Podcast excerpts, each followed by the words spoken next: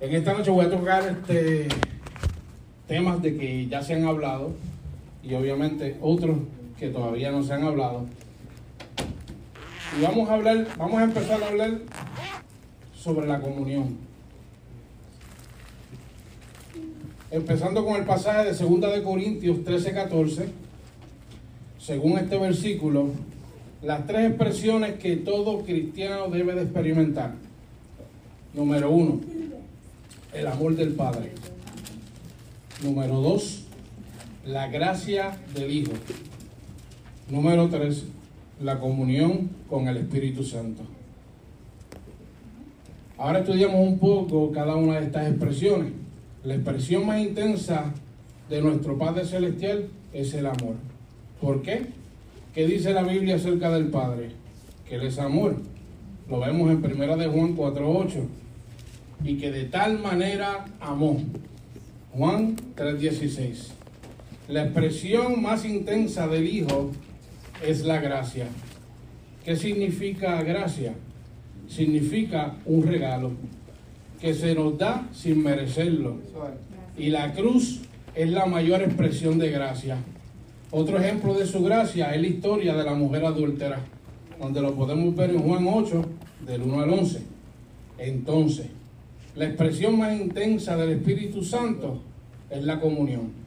Pero nos damos cuenta que para la mayoría de los cristianos es sencillo disfrutar de las dos primeras expresiones de Dios, pero no de la tercera. Una gran parte de los cristianos perciben el amor del Padre, viven bajo la gracia del Hijo, pero ¿y la comunión?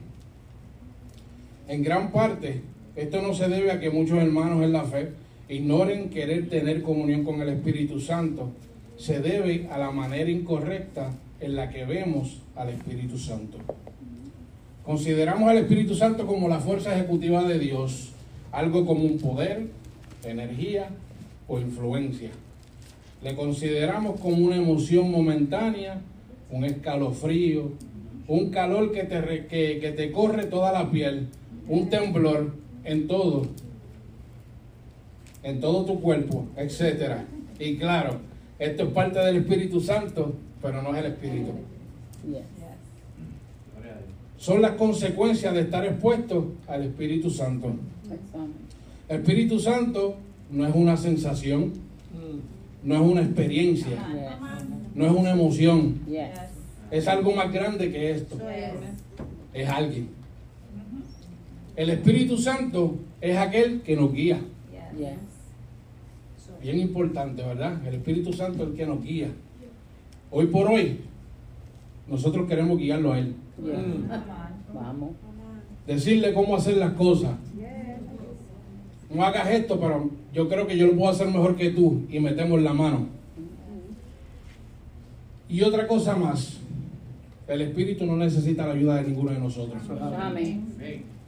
Hay momentos que uno viene cargado, que simplemente hasta obligado a llegar aquí a la, a la casa de Dios sin querer.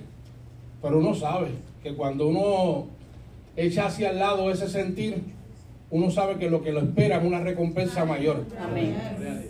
Y lo que Dios tiene para cada uno de nosotros es más grande. Pero hay momentos que vemos a alguien que entra por ahí serio y ya rápido estamos, le pasa algo. Mm. Déjame acercarle, tú sabes. O si ven a la pastora llorando, sas- me imagino que discutió con el pastor hoy. Y está, muchacha, déjame, no. Hay momentos que no necesitamos a que nadie se pare al lado de uno. Hay momentos que uno entra cargado por esa puerta y lo que uno necesita es un tú a tú con el Espíritu Santo. Porque lo que Él me va a dar, nadie de ustedes me lo va a dar a mí. Y hay momentos que también cuando tú ves a alguien llorando, gimiendo, no es porque esté pasando un proceso. También uno llora y uno gime de agradecimiento. Y eso que hay que entenderlo, que cuando uno está en el Espíritu, esas son las cosas que pasan. Y tenemos que ser entendidos y dejar que el Espíritu sea, el Espíritu Santo sea el Espíritu Santo. Porque nosotros mismos a veces tratar de meter la mano, le cortamos la bendición al hermano. Seguimos con la clase. Hay momentos que cuando llegamos estamos buscando, ¿verdad? El Espíritu es el que nos da el ánimo, el que nos da el aliento, el que nos da la fuerza cuando no las tenemos. Eso lo podemos encontrar en Efesios 3:16. Él es nuestro consuelo. ¿Por qué era necesario que Jesús se fuera y que el Espíritu Santo viniera? Si Jesús estaba en Jerusalén, no podía estar en Capernaum. Si estaba en Capernaum, no podía estar en Nazaret. Él no podía estar en todo lugar a la vez. Pero el Espíritu Santo puede hacer lo que hacía Jesús y además está en todo lugar a la vez. No importa el país donde estés o la ciudad en la que vivas, el Espíritu Santo siempre va a estar a tu lado. Antes de que lleguen los problemas, ya el Espíritu Santo está a tu lado. Yes. Gracias, Señor. Es necesario demostrarle al Espíritu Santo nuestra alegría, nuestro agradecimiento. Te invito a que todos los días al comenzar la mañana le diga, bienvenido Espíritu Santo o buenos días Espíritu Santo. Eso determinará tu relación con Él. Mientras más lugar tenga en tu corazón y en tu vida, más cómodo Él estará para quedarse a habitar. Existe una diferencia entre visitación y habitación. La visitación es un toque del Espíritu Santo cuando Dios nos sana, nos libera, nos trae paz. Sin embargo, que Dios haga una habitación en nuestro corazón significa que se quede a vivir. Hagamos que el Espíritu Santo se sienta tan cómodo que quiera habitar en nuestro corazón. Tenemos que aprender a buscar al Espíritu Santo. Lo estamos tomando en poco. Hay que buscar al Espíritu Santo. Dice la palabra que si lo buscas de todo corazón, Él se manifestará. Muchas veces buscamos superficialmente y difícilmente lo encontraremos de este modo. Vivimos en una época donde queremos todo rápido, fast food. Y queremos también que a veces hacemos las cosas que nos da la gana y cuando venimos a reconciliarnos queremos que Dios también nos conteste fast food también bien rapidito, sin esfuerzo. Y eso no trabaja así. Esperamos a que Él nos hable y no lo buscamos. Él quiere que nos mantengamos en oración y lo busquemos con todo el corazón. Para alcanzar lo que Dios tiene para nosotros, hay que profundizar en nuestra búsqueda. Buscar más de Dios implica despojarse de las cosas que no me acercan a Él. Me lo aplico, que yo estoy luchando con eso todos los días. Es momento de que dejemos esas cosas, esos malos hábitos, las malas amistades, relaciones, y que decidas consagrarte para Jesús. Que tu prioridad a partir de ahora sea el Espíritu Santo. Es así que podrás decirle no al mundo para darle el sí a Dios. Por si acaso se te ha olvidado, déjame acordarte que el Espíritu Santo está cerca de ti.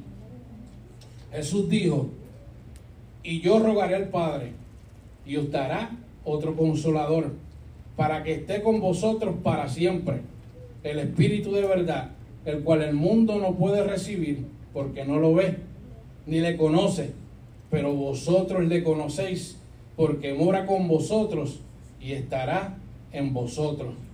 Juan 14, del 16 al 17. Dios envió al Espíritu Santo para que esté eternamente con nosotros. Él vive en ti. Él habita en tu corazón. El Espíritu Santo desea ser, número uno, tu confidente. El Espíritu Santo es Dios. Puede hablarle, expresarle tus temores, hacerles preguntas, darle las gracias por lo que ha hecho en tu vida, aun cuando todavía no lo estás viendo, dale las gracias, porque si Él lo dijo, Él lo va a hacer. Él te conoce perfectamente y sobre todas las cosas, Él te ama. Número dos, Él es tu ayudador. Puede consolar y animar tu alma. Su presencia es como un bálsamo refrescante sobre tus heridas. Número tres, tu consejero. Él quiere dirigirte y darte sabiduría. Escúchale, ya que desea hablarte de manera personal. ¿Sabías que el Espíritu Santo desea transformarte? La Biblia dice, no os conforméis a este siglo, sino transformaos por medio de la renovación que vuestro entendimiento, para que comprobéis cuál sea la buena voluntad de Dios, agradable y perfecta. Eso lo encontramos en Romanos 12:2. La palabra transformar en griego es metamorfos, de donde viene la palabra en español metamorfosis. El Espíritu Santo puede y quiere metamorfosearte, es decir, transformarte por medio de su poder. Mientras meditas en la palabra de Dios y cuando oras y cantas alabanzas al Señor, el Espíritu Santo obra en tu vida y va transformando cosas dentro de ti. Si dejas, si dejas al Espíritu Santo renovar cada día tu mente, vas a ver y vivir cosas extraordinarias. Mira qué importante es la renovación de nuestras mentes a diario. Porque la batalla más grande que nosotros tenemos está aquí. Empezamos a ver cosas donde no las hay. Empezamos a ver películas y nos las vivimos y no queremos ponerle un, fia- un final o un dien. Y eso afecta. Eso te consume. Eso te drena. Eso te llega hasta poner a ti este en ¿cómo se llama estrés? Este la palabra Ansioso. También este Depresivo. gracias. Como dijo este pastor llamado Paul Gaulet, el Espíritu Santo impacta tu inteligencia. Tu inteligencia impacta tus emociones. Tus emociones impactan tus elecciones. Tus elecciones impa- impactan tus acciones. Y tus acciones impactan tu destino. Todo empieza con el Espíritu Santo de Dios. Incluso en la Biblia. Si pueden mirarla en Génesis 1, del 1 al 2, todo comienza con él. Pide al Espíritu Santo hoy que toque tu mente, que te hable al corazón en esta noche. Él va a transformar todo lo que necesita ser cambiado en tu vida para que seas cada vez más parecido a Jesús. Y vuelvo a recordarte, el Espíritu Santo no es una sensación, no es una experiencia, no es una emoción, es algo más grande que esto, es alguien.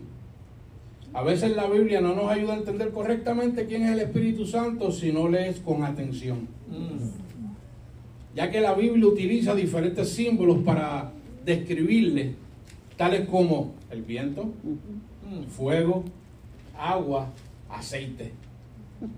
Pero la verdad del Espíritu Santo es que puedes sentirlo como sientes el viento, pero no es viento. El Espíritu Santo puede purificarte como lo hace el fuego, pero no es fuego. El Espíritu Santo puede saciar la sed más profunda como el agua, pero no es agua. El Espíritu Santo puede sanar las heridas como el aceite, pero no es aceite. El Espíritu Santo no es algo, el Espíritu Santo es alguien. El Espíritu Santo es alguien más impresionante que vas a conocer. Pero qué difícil es tener dicha comunión si no comprobamos el por qué el Espíritu Santo es alguien, por tanto, vamos a eso. Estaba chequeando un estudio. Según los psicólogos, para que un ser sea considerado una persona debe tener al menos tres atributos. Uno de ellos es intelecto. Número dos, voluntad. Y número tres, emoción. Ahora vamos a comprobar. Porque el Espíritu es alguien. El intelecto del Espíritu Santo, en primer lugar, ¿qué significa intelecto? Facultad de la mente que permite aprender, entender, razonar, tomar decisiones y formarse una idea determinada de la realidad. Lo podemos ver en Primera de Corintios 2:10. Pero Dios nos las reveló a nosotros por el Espíritu, porque el Espíritu todo lo escudriña, aún lo profundo de Dios. Ahora, ¿qué significa la palabra escudriñar? Significa investigar profundamente el asunto de algo. Investigar algo que requiere una mente que sea inteligente. Por tanto, el Espíritu Santo escudriña porque tiene intelecto. En el libro de Hechos de los Apóstoles vemos a este Espíritu Santo prohibiendo, enseñando, dirigiendo y todos los verbos que nos señalan que tiene intelecto. ¿Cuál es la voluntad del Espíritu Santo? ¿Qué significa tener voluntad? La voluntad es la actitud de decidir y ordenar la propia conducta, propiedad que se expresa de forma consciente en el ser humano para realizar algo con intención de un resultado. En 1 Corintios 12, 11, la palabra del Señor dice, pero todas estas cosas las hace uno y el mismo Espíritu repartiendo cada uno en particular como Él quiere.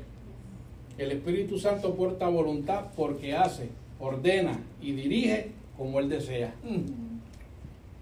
La emoción del Espíritu Santo. Efesios 4:30 dice, y no contristéis al Espíritu Santo, cual fue, con el cual fuiste sellado para el día de la redención. Te pregunto en esta noche, tus actos, tus hechos, cómo te conduce, cómo habla, lo que piensas, no simplemente aquí, donde todos tenemos alitas, sino en el trabajo, donde nadie te ve. Si le preguntamos hoy al Espíritu Santo, ¿podrá decir algo positivo de ti, cómo te estás conduciendo? ¿Qué quiere expresar la palabra con tristeza? Solo tocó también Lesca. Estaba tocando un par de puntos y decía, Dios mío, ¿qué voy a decir yo ahora? Se, tiró un par de puntos que yo estaba como que, Dios mío. Significa entristecer profundamente. El Espíritu Santo puede entristecerse porque tiene emociones y estas pueden ser heridas. El Espíritu Santo cumple adecuadamente con los requisitos puestos por la ciencia, ¿verdad? Que se considera una persona. Vamos a hablar un poquito de sus emociones. Y aquí voy a compartir un pequeño, ¿verdad?, testimonio de el pastor Itiel Arroyo, que él cuenta una historia de un amigo. Dice, estoy compartiendo la historia de este amigo que comparte un poderoso testimonio y le dijo al pastor Itiel, un día estando en mi cuarto de oración, orando a Dios y estando en el Espíritu, vi una visión. No sé cómo fue, pero de repente sentí la presencia de algo divino aquí a mi derecha. Entonces miré y vi a un ser que tenía forma de persona. Estaba lleno de luz y era como si tuviera piernas, cuerpo y brazos, pero tampoco estaba muy, bien definido, pero se parecía mucho a una persona. Ahí el hombre me dijo, yo sabía que era el Espíritu Santo. De repente miré lo que podría ser su cara y me pareció ver el Espíritu Santo riéndose. El hombre miró al Espíritu Santo y le dijo, ¿qué te pasa? Y el Espíritu le respondió, amigo mío, me haces tan feliz porque pasas tiempo aquí conmigo, alabándome, orando, buscando mi palabra y dando a conocer a Jesús. Gracias. Puedes imaginarte a un hombre afectando las emociones del Espíritu Santo. Dejemos de buscar solo ministerio, iglesias repletas de personas y demás cosas materiales de los predicadores o pastores. Y enfoquémonos en la comunión que nosotros tenemos con Dios. Porque el testimonio de este hombre vemos que hay muchas maneras de estar en comunión con Dios Padre, incluyendo en la iglesia, los ministerios, el cuidado pastoral, etcétera. Pero el Espíritu Santo es alguien a quien amar y alegrar. Yes. Grábalo en tu mente. El Espíritu Santo no es algo que podamos utilizar a nuestra conveniencia, sino alguien para amar. Pasar tiempo en oración, compartiendo nuestro testimonio, acercándonos a Él, producirá una relación más profunda con el Espíritu Santo y le permitirás trabajar en ti y a través de ti. ¿Estás dispuesto a hacerlo? Y termino con esto, titulado Un interruptor. Como aquel interruptor para encender la luz que está en la pared de tu habitación, así mismo usamos al Espíritu Santo. Vamos a la iglesia, encendemos el interruptor del Espíritu Santo y le decimos, vamos Espíritu Santo, haz que la alabanza sea ungida, haz que la gente sienta emociones y que el mensaje traspase el alma y que la gente sane. Termina la reunión, apagamos el interruptor y volvemos a encenderlo la próxima semana. Hemos incluido al Espíritu Santo entre las cosas que hacen falta para que una reunión vaya bien, como el púlpito, el micrófono, los monitores. Y al terminar la reunión en la iglesia, queremos dejar el Espíritu Santo en el mismo lugar que dejamos el púlpito, el púlpito, el micrófono y también los monitores. Recordemos que el Espíritu Santo no ha cogido un templo de oro, de plata o piedras preciosas como lugar de morada. Él ha escogido un templo de carne en tu corazón como lugar donde reposar y hacer su morada. El Espíritu Santo te eligió a ti.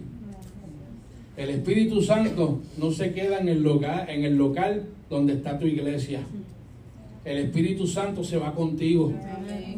Cuando estás en el auto, en tu casa, en tu trabajo, en la escuela, en la universidad, donde sea que tú estés, ahí está el Espíritu Santo.